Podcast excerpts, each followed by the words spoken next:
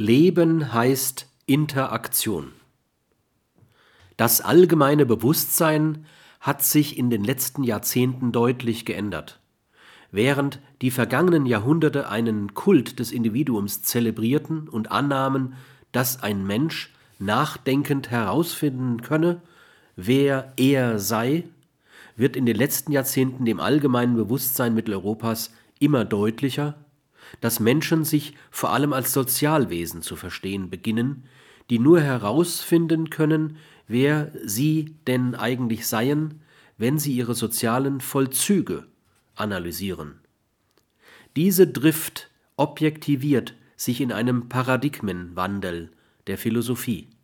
Sie verlässt das autonome und in seiner Autonomie vereinsamte und vereinzelte Subjekt und wendet sich Interaktionen als ihrem zentralen Thema zu.